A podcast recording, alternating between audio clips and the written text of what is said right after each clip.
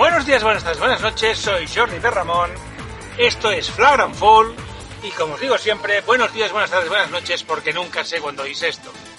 Hoy vamos a hablar de la Copa. Y lo vamos a hacer, pues bueno, para resumir un poquito qué ha pasado durante la competición Copera. Una magnífica competición que se ha celebrado estos días en Málaga. Vamos un poquito tarde, pero ya veréis que valdrá la pena. Valdrá la pena porque por una vez no me vais a oír hablar a mí demasiado, que eso siempre es positivo. Más que nada porque el resumen de esta copa no lo voy a hacer yo. Yo por desgracia no he podido ver todos los partidos. Eh, mi vida social hace que, bueno, que haya llegado muchos días a las diez y media de la noche, 11, con lo cual no he visto partidos, he visto solamente entero el Madrid-Bilbao, he visto tres minutos del Barça-Valencia y vi diez minutos aproximadamente del Unicaja contra Zaragoza. Como veis, poco bagaje para poder yo explicarme mucho, porque lo cierto es que es muy poquito. Sí puedo decir que, bueno, lo que vi del Barça después, eh, bueno, el Barça he visto un poquito más porque he ido, he ido viendo el partido a cachitos, pero el Barça, pues bueno, simplemente el conjunto de Ponsarnau jugó mucho mejor, no dejó jugar al Barça, el Barça se pensó que defendiendo cinco minutos podía hacer alguna cosa y se vio claramente que no. Y al final, pues bueno, ese mal juego provocado por el buen juego del conjunto valenciano hizo que el Barça acabara jugando algo que no sabe jugar, que es al tirarse triples sin ton ni son, triples vagos que llaman. 43 triples con porcentajes bajos, pues bueno, es, mala noticia para el juego barcelonista y, y acabó como tenía que acabar, con una derrota ajustada con regalos al final que dices, madre mía, parece que no queréis ganar, pero al final victoria muy justa del conjunto de Valencia. La verdad es que, bueno, yo os digo, no me voy a enrollar mucho más. El partido entre, entre el Bilbao y el Madrid, pues bueno, Madrid fue superior, no hay mucho que contar. Y en el Unicaja, Cae Zaragoza, bueno, Zaragoza, no, que es Zaragoza, pues hubo un ratito que parecía que ninguno de los dos quería ganar. Especial mención para los minutos finales del, del Casademón Mm, para cortarse las venas a cachos, porque fueron horrendos. Pero bueno, ya os digo, todo esto está muy bien, yo lo puedo contar porque eso es lo que vi, pero tenemos una persona, alguien que hace mucho que no participa en nuestro, nuestro podcast, pero que ha estado mm, en el, bueno, desde Málaga, ha estado eh, con, como periodista allí, y me dijo, Jordi, si quieres ya te hago yo el resumen de la Copa.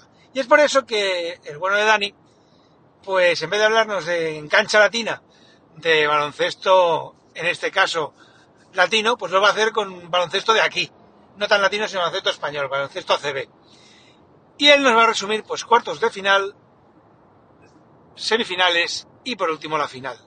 Por tanto, no me enrollo más y os dejo con Dani, que os va a contar todo lo que ha ocurrido en esta maravillosa Copa de Málaga.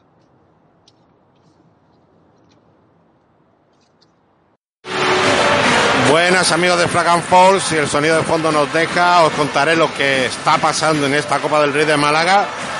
La charanga del Martín Carpena está sonando porque acaba de clasificar Unicaja para la final de la Copa del Rey, donde se enfrentará en el próximo, este próximo domingo, se hace mañana, al Real Madrid. Y os vamos a hacer un poquito de resumen de lo que ha pasado hasta ahora en el torneo copero. Tuvimos ese primer día donde Valencia desarboló al Fútbol Club Barcelona, gran lección táctica de Jaume Ponsarnau y la primera sorpresa donde los se cargaron al líder en, un partido durante donde Fútbol Club Barcelona dejó dejó mucho que desear y, supongo que, que, Jordi os contará y profundizará mucho más sobre el tema. En el segundo turno de ese jueves tuvimos a Real Madrid que liquidó en el tercer cuarto a Bilbao Vázquez, un Bilbao Vázquez que estuvo muy correcto, eh, luchar hasta el final y, puse en apuro hasta el descanso al, Real Madrid. Pasamos al viernes donde tuvimos este, este gran ambiente que podéis escuchar de fondo, Andorra, eliminó a Tenerife en un enorme partido de baloncesto, emoción, un poco de polémica hasta el final. Y después la gran fiesta que se vivía aquí en el, en el Martín Carpena, la primera gran fiesta, con eh, la otra sorpresa donde Zaragoza eliminó perdón, Unicaja eliminó a Zaragoza en un gran partido de Alberto Díaz, que se coronó, se está coronando una temporada más con el nuevo héroe, de, el nuevo gran héroe y el gran ídolo de este Unicaja. El bloque nacional de, que está montando Unicaja empieza a ser muy interesante y es de esperar que el equipo malagueño construya sobre él de aquí a las próximas temporadas. Y ya que hemos visto, que hemos visto hoy, que hemos visto en estas semifinales, un eh, mago, un mago ha hecho aparición por aquí, un mago llamado Facundo Campazo, ha hecho un primer cuarto espectacular, ha llevado el ritmo del, eh, del Real Madrid y ha sacado a Valencia del partido totalmente. Y después, cuando han vuelto de nuevo Campazo y Deca al partido en el tercer cuarto, han terminado ya lo que podía, lo que podía quedar de, de Valencia Vázquez en un partido donde las ventajas han llegado a ir por encima de los 30 puntos. Una situación similar ha tenido Unicaja hoy contra Andorra, se esperaba un partido algo más igualado, pero de nuevo una, superioridad con Jaime Fernández espectacular haciendo cumplir esa, esa ley de elegante de los que fueran sus compañeros hace, hace unas temporadas. Lo bueno es que se han metido a más jugadores en el equipo. Rubén Guerrero ha salido vitoreado, Josh Adam ha salido vitoreado. Primero minuto de Melvin Egin después de, de su lesión y ha dejado muy buenas sensaciones, ha asumido balones y se ha metido a un jugador más en la rotación del equipo. ¿Qué pasará mañana? Bueno, os lo contaremos dentro de un rato en Fragan Foul.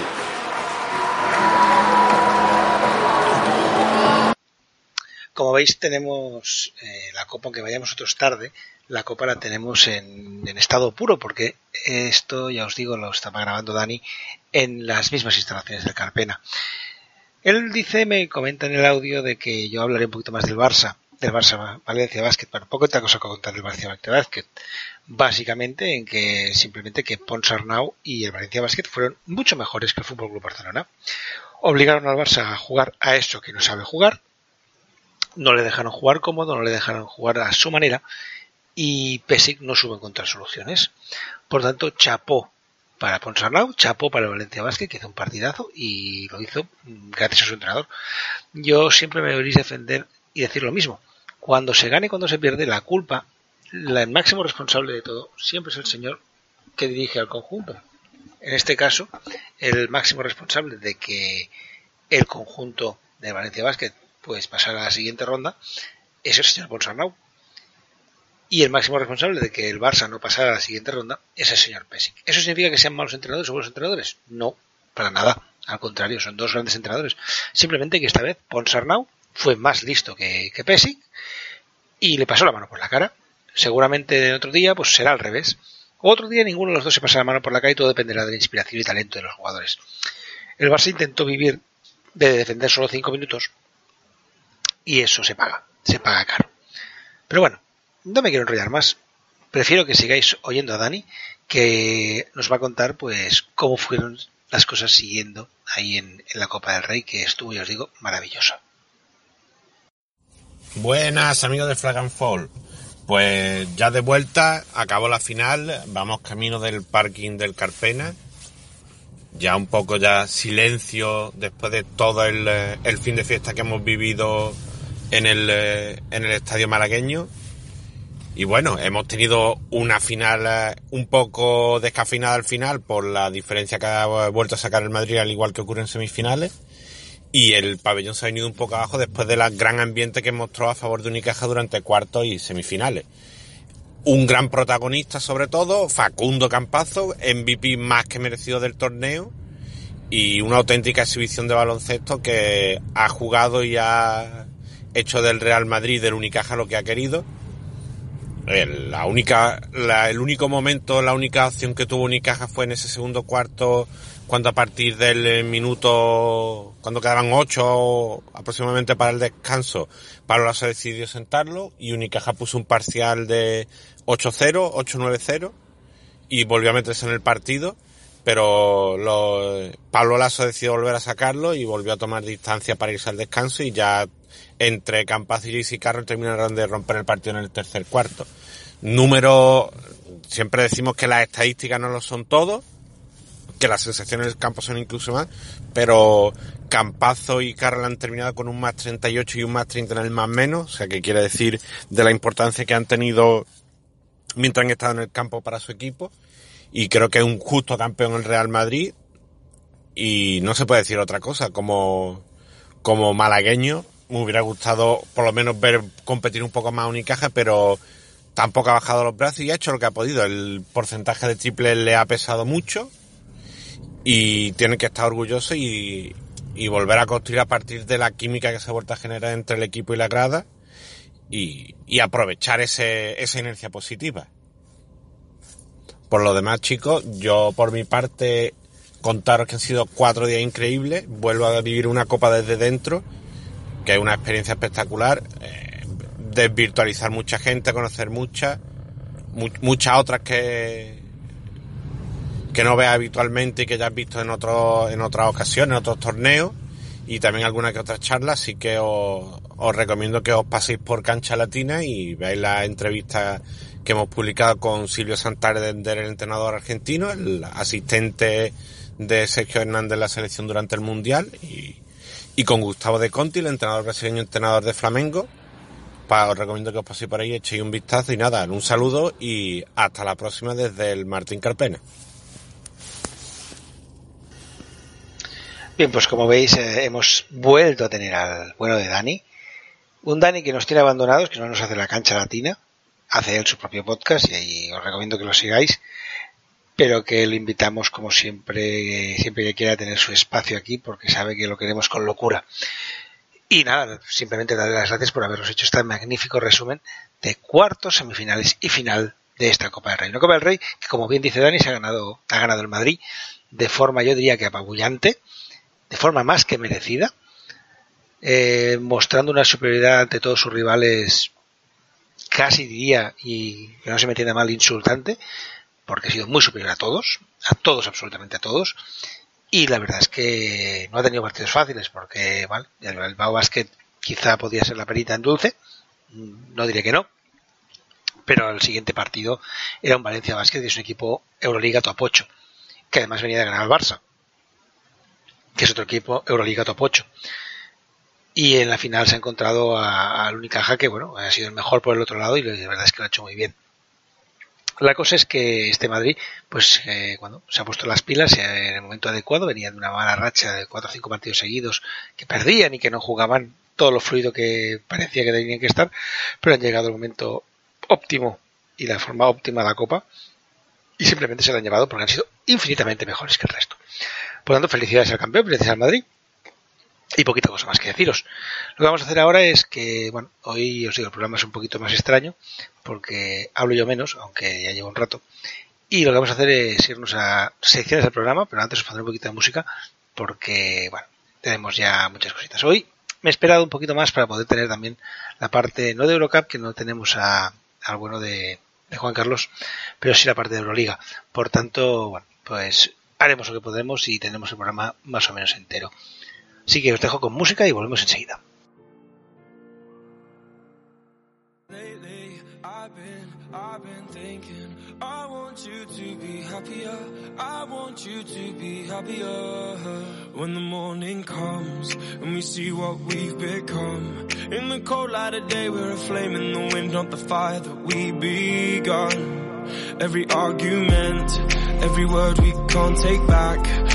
Cause with all that has happened, I think that we both know the way that the story ends.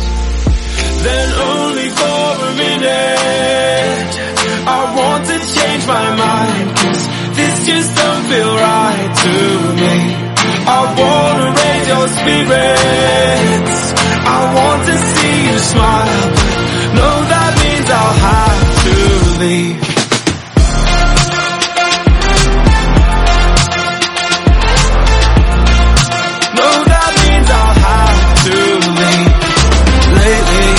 I've been, I've been thinking I want you to be happier.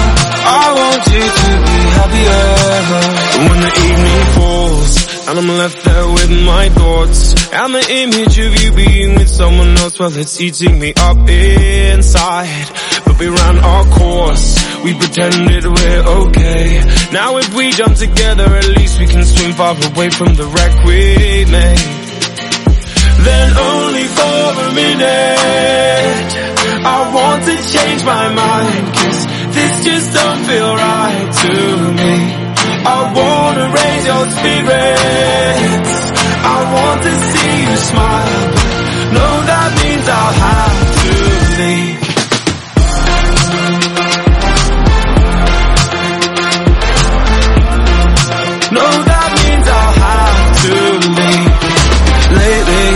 I've been, I've been thinking.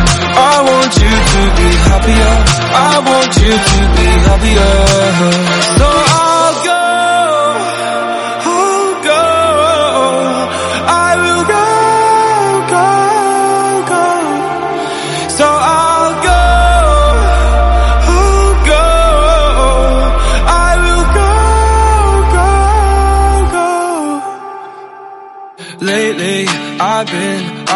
thinking. I want you to be happier. I want you to be happier. Even though I might not like this, I think that you'll be happier. I want you to be happier. Then only for a minute, I want to change my mind. Cause this just don't feel right to me.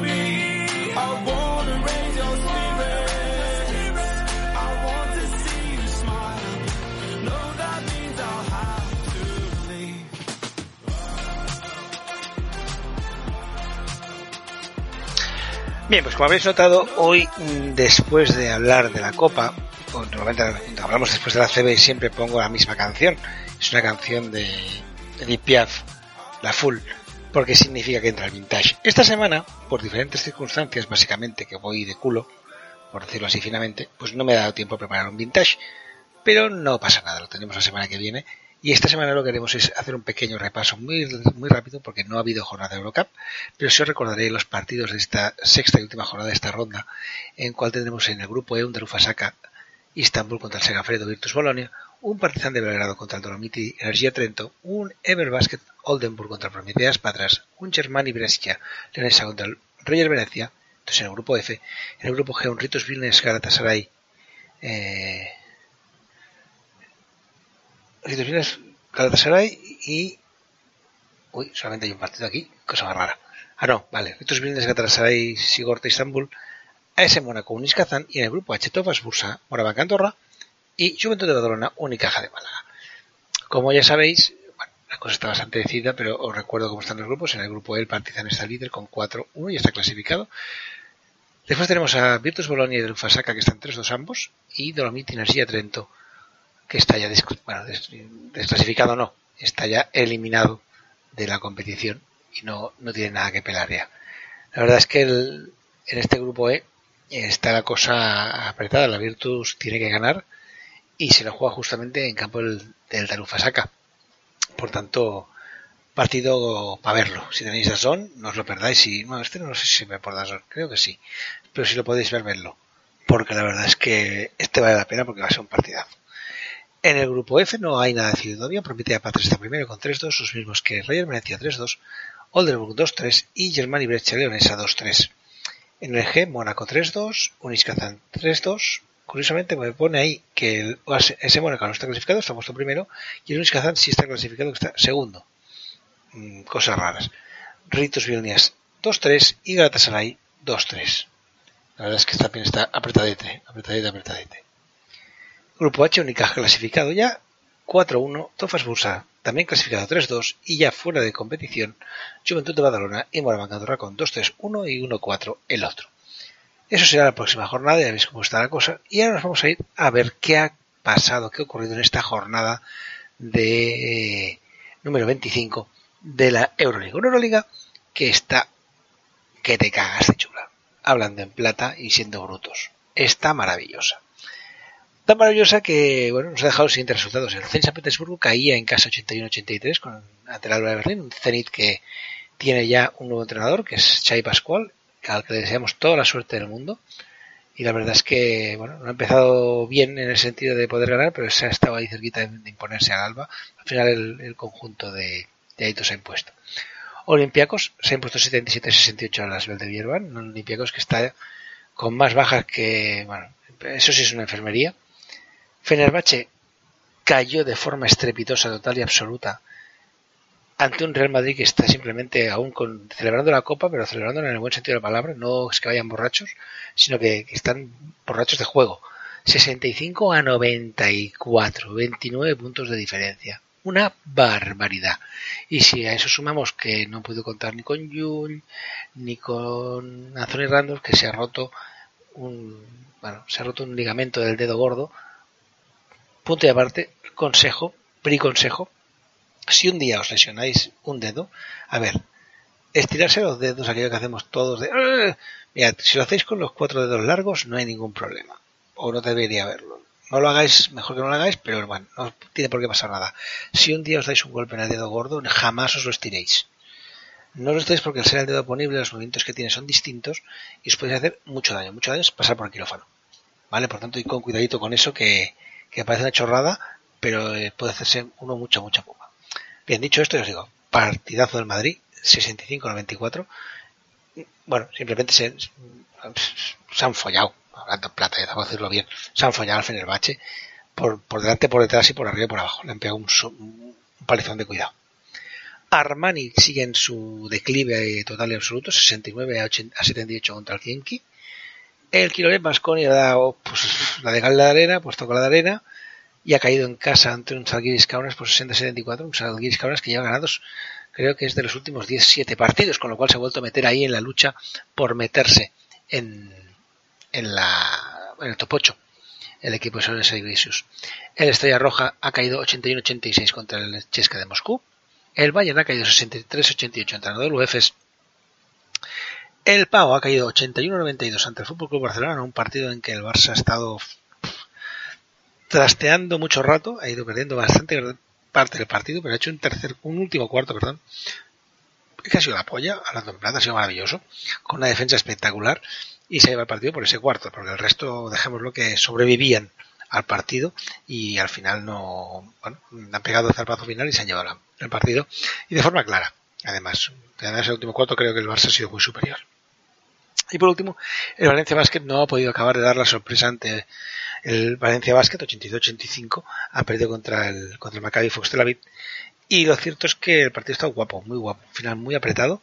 Sale metiendo un triple en el último, bueno, en un momento determinado espectacular, doble big también, pero ha aparecido ahí Dorsey, no el Dorsey John Dorsey, Joy Dorsey, sino el Dorsey de Maccabi, que se ha metido una canasta que no se la cree ni él y ha metido un par de triples que espectaculares que al final han acabado hundiendo al Valencia Basket y que no se ha podido llevar la victoria en casa, pero sí un partido muy guapo y si lo podéis ver diferido, miradlo porque la verdad es que a mí personalmente me ha gustado. Bien, si miramos la clasificación, nos encontramos que Anadolu F sigue primero, ya está clasificado por tanto, ya es equipo top 8 con 22-3. Real Madrid está 19-6, los mismos que el Fútbol con Barcelona, que son segundo y tercero. Chesca de Moscú está 17-8. Maccabi está el cuarto, en los cuatro equipos que tienen el factor cancha a favor. En Anadolu, Real Madrid, Fútbol Barcelona y Chesca. Y tenemos ya ahí seguidos, pues Maccabi Foxtrot con 17-8 también, que está quinto. Pau, que está 14-11. Valencia, que está 12-13 y Kinky de Moscú está 11-14. Ahora mismo estos serían los 8 equipos top 8 y ahora mismo la clasificación diría que Anadolu se enfrenta al Kimki, el Valencia se enfrenta al Real Madrid, el Pau se enfrenta al Fútbol Club Barcelona y el Valencia Basket, perdón, y el Maccabi Fox Tel Aviv se enfrentaría al Chesca de Moscú. Teniendo en este caso Anadolu, Real Madrid, Barça y Chesca el factor cancha a favor. Pero bueno, aún quedan jornadas y esto sería mucho suponer. Mucho suponer prácticamente porque tenemos Alba al Olympiacos del Pireo, que está con los mismos partidos ganados y perdidos que Kimki. 11-14. Fenerbahce también está 11-14. Y Armani está también 11-14, que está en la posición número 11.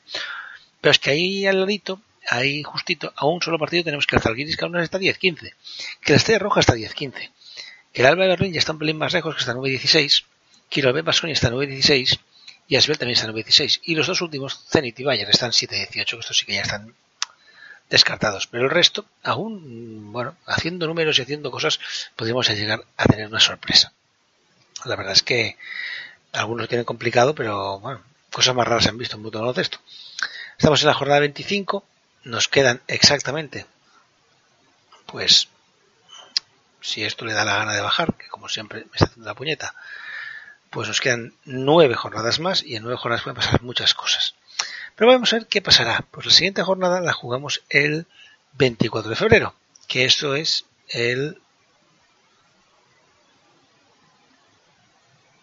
el lunes martes, traducido. 24 y 27. Hay un partido que se el día 24, el resto se juega el 27. Por lo tanto, no es doble jornada. Aquí me ha engañado. El día 24 tenemos un Real Madrid Panathinaikos, partido que en principio debería el Madrid debería ganar, más que nada porque el Pau fuera de casa baja un poquito, pero bueno, el Pau también se está jugando meterse en el top 8, no salirse de él, y, y va a ser un partido interesante. No es mal equipo el Pau. Hoy se ha equivocado para mi gusto Pitino sacando a Desean Thomas que estaba haciendo un partidazo, ha puesto a Balin, Joe como se llame, y la verdad es que el cambio le ha salido por, por la culata. El Barça visitará, tendrá un partido difícil, el Chesca de Moscú, porque se va a Moscú a jugar contra Chesca, partidazo, uno de los partidos de la jornada. Eh, seguramente los jugadores de Barça se acordarán del, bueno, no sé si fueron más 30 que nos metió aquí el, el pero ganar al Chesca en Moscú es muy difícil, ya veremos lo que ocurre. El Zenit recibe al Bayern de Múnich, yo creo que ganará Zenit, creo que es mejor que el Bayern de Múnich. El Alba de Berlín recibe al Anadolu FC Istanbul, al principio Anadolu debería ganar con relativa facilidad. Maccabi recibe a Olympiacos, Olympiacos que está, que parece, bueno, un puto hospital. Han perdido a Spanulis para todo lo que queda de temporada, es su máximo referente, pero bueno, mm, eh, es un equipo que no se muere nunca. Ya sabemos que esto es como el ave fénix, este los matas siete veces, ochenta veces y siguen reapareciendo y al último segundo los tienes ahí metidos en el partido. Por tanto, que se vaya con ojo Olympiacos si no quiere tener un problema o un susto contra, perdón, Maccabi si no quiere tener un susto contra Olympiacos. Vasconia recibe a la Estrella Roja en casa. En principio debería ganar Vasconia, pero es que Vasconia está en una montaña rusa que hace que sea muy difícil cualquier cosa. Kinky recibe a Lasbel. A Lasbel fuera de casa baja un, huevo y parte del otro. Y yo creo que ganará Kinky. Zalgiris recibe a Armani. Yo creo que bueno, será la confirmación de que Armani sigue yéndose para abajo y que Zalgiris en el Zalgiris Arena pues es un equipo durísimo de ganar, dificilísimo de ganar. Y están en una buena racha, han empezado a jugar bien a baloncesto. Más que a jugar bien al baloncesto ya lo hacían, pero a obtener resultados de ese juego. Y la verdad es que, bueno, ya os digo, creo que llevan 10, eh, 7 victorias en los últimos 10 partidos, lo cual no está nada, mal. Y por último tenemos el Valencia Basket que recibe al Fenerbahce. Fenerbahce que no se puede permitir más errores, no puede mm, dejar escapar ningún partido y no va a ser un partido nada fácil porque aunque Fenerbahce esté jugando mal, pues está jugando mal, y aunque Valencia está jugando bien, que está jugando bien, eh, es un rival que no quiere nadie. O sea, es que es un equipo que, que te puede hacer un destrozo en cualquier momento y bueno, tener en el banquillo lo que tienen y no me refiero al talento individual que tienen en el banquillo, sino en jugadores, sino lo que tienen como entrenador, pues se convierte para mí en un equipo siempre peligrosísimo. Pero bueno, eso habrá que verlo en la cancha, habrá que ver qué ocurre. Os digo, yo en principio creo que ganará Valencia, pero eso sí, van a sudar tinta, tinta china, tinta sangre y bueno, alguna cosa más. Van a sudar de todo y de todo y más. Porque la verdad es que es un, un rival complicadísimo. En fin, os dejo con un poquitín de música, más que nada porque me voy a buscar un poquito de agua que ya me estoy quedando con la boca seca y volvemos en nada con el personaje misterioso.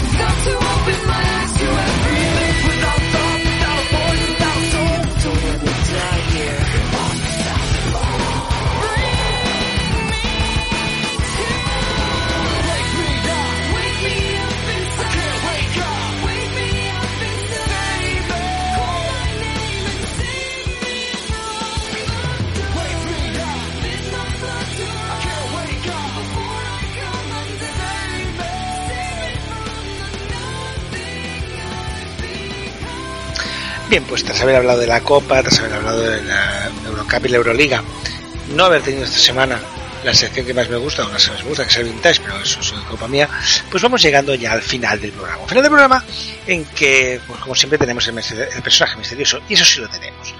Y la semana pasada se me ocurrió un personaje misterioso, pues, bueno, complicado. Se me ocurrió, si me dice ocurrió, se lo estoy remarcando mucho, un jugador que, bueno, nació un 26 de mayo del 79 en Yalova, Turquía fue elegido en segunda ronda del draft del 2001 en la posición 38, 38 de los, por los Detroit Pistons y hizo carrera en la NBA, jugando para Pistons, Utah y Nets. Con estas pistas, el único jugador que se me ocurrió es el gran Mehmet Okur. Por eso se me ocurrió.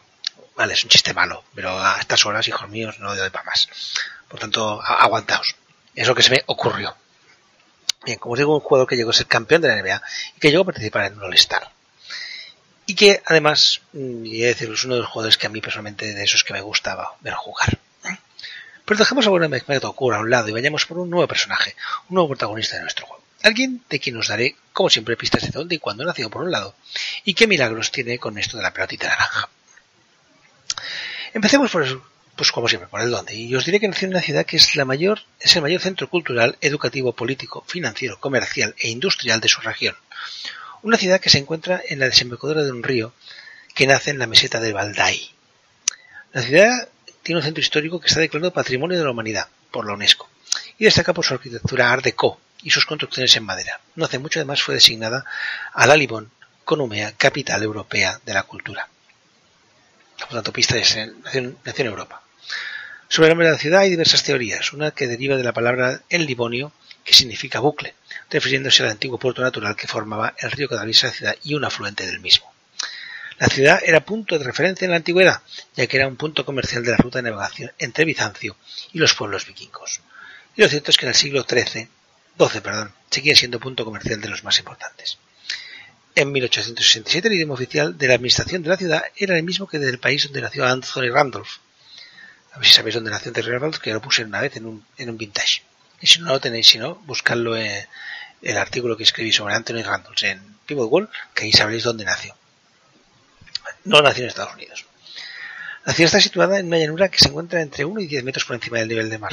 La ciudad tiene aproximadamente 307 kilómetros cuadrados y disfruta de un clima continental húmedo. Eso sí, hace fresquito.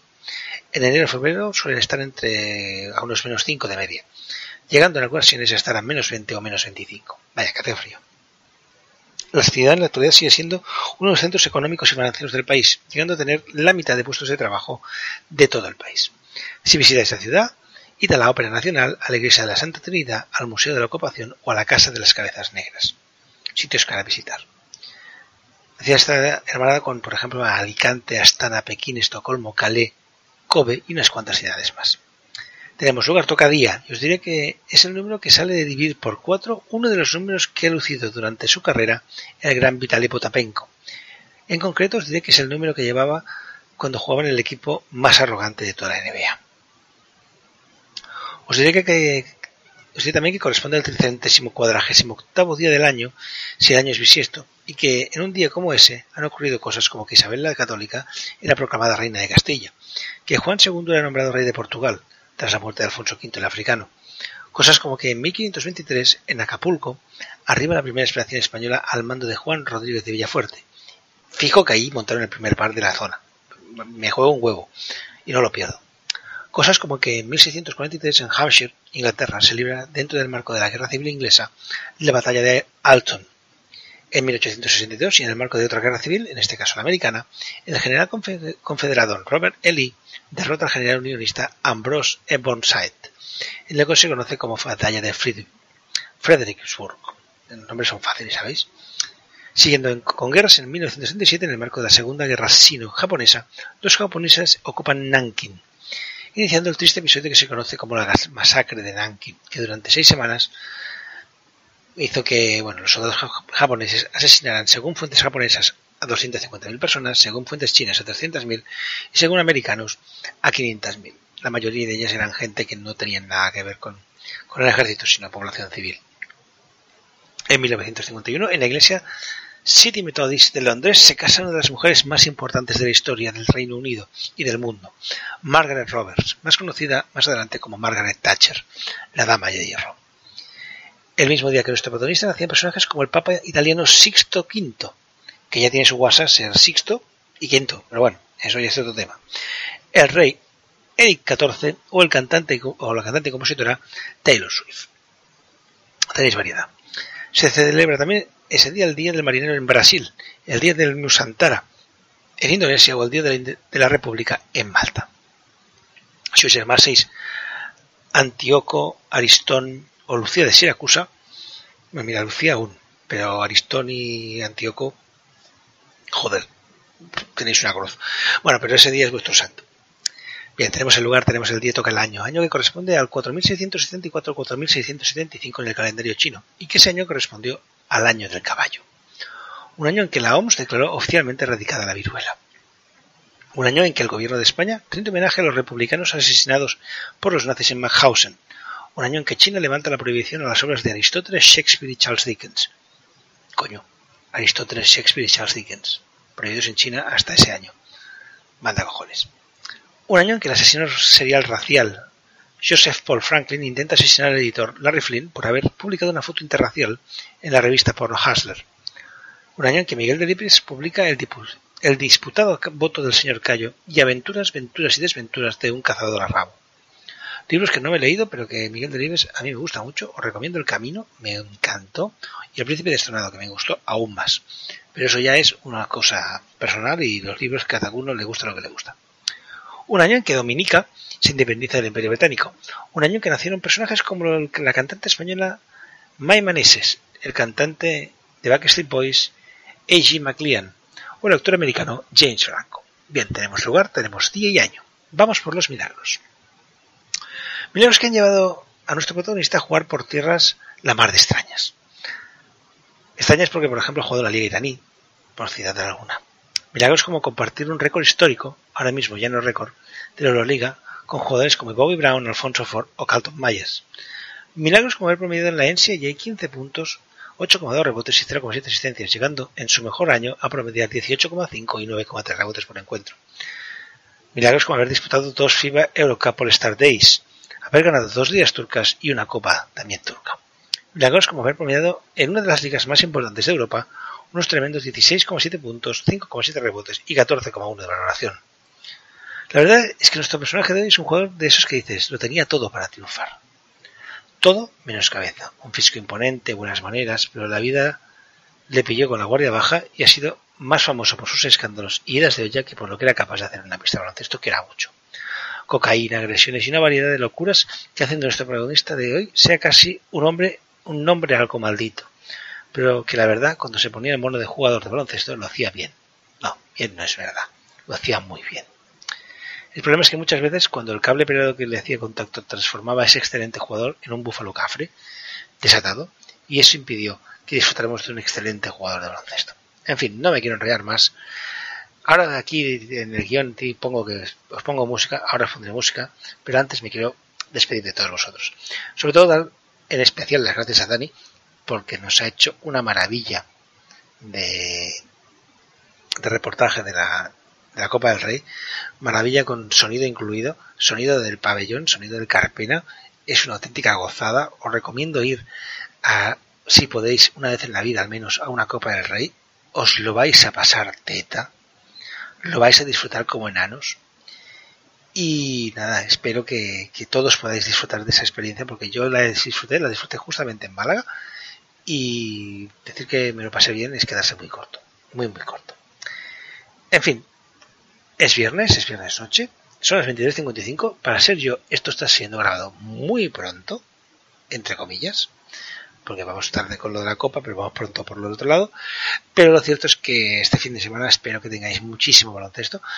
Yo, la niña, esta semana, Juan Carlos y yo tenemos fiesta, porque las niñas tienen, no tienen, no hay jornada, y bueno, yo he tenido jornada, pero la hemos jugado adelantada el viernes. Yo no he podido ir a jugar por motivos personales, pero por desgracia mi equipo ha perdido de 20 contra un equipo que es tiene una cosa que ya se les acabará. Es que son jóvenes y corren mucho. Y nosotros somos un equipo de yayos y no podemos correr. Pero bueno, ya serán mayores como nosotros.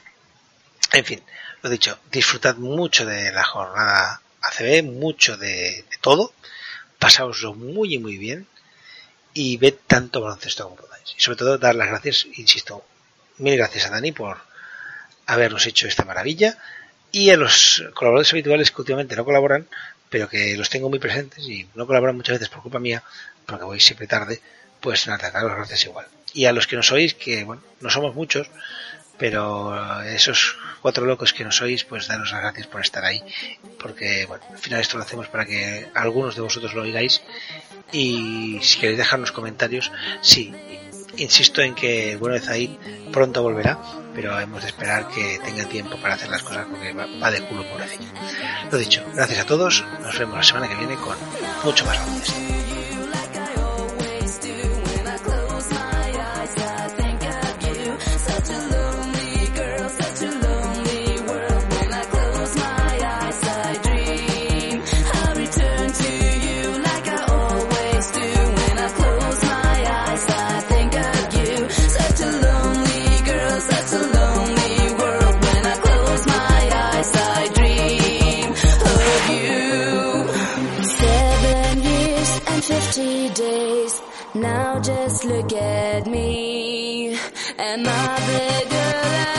To be? So then what do you see? And how could we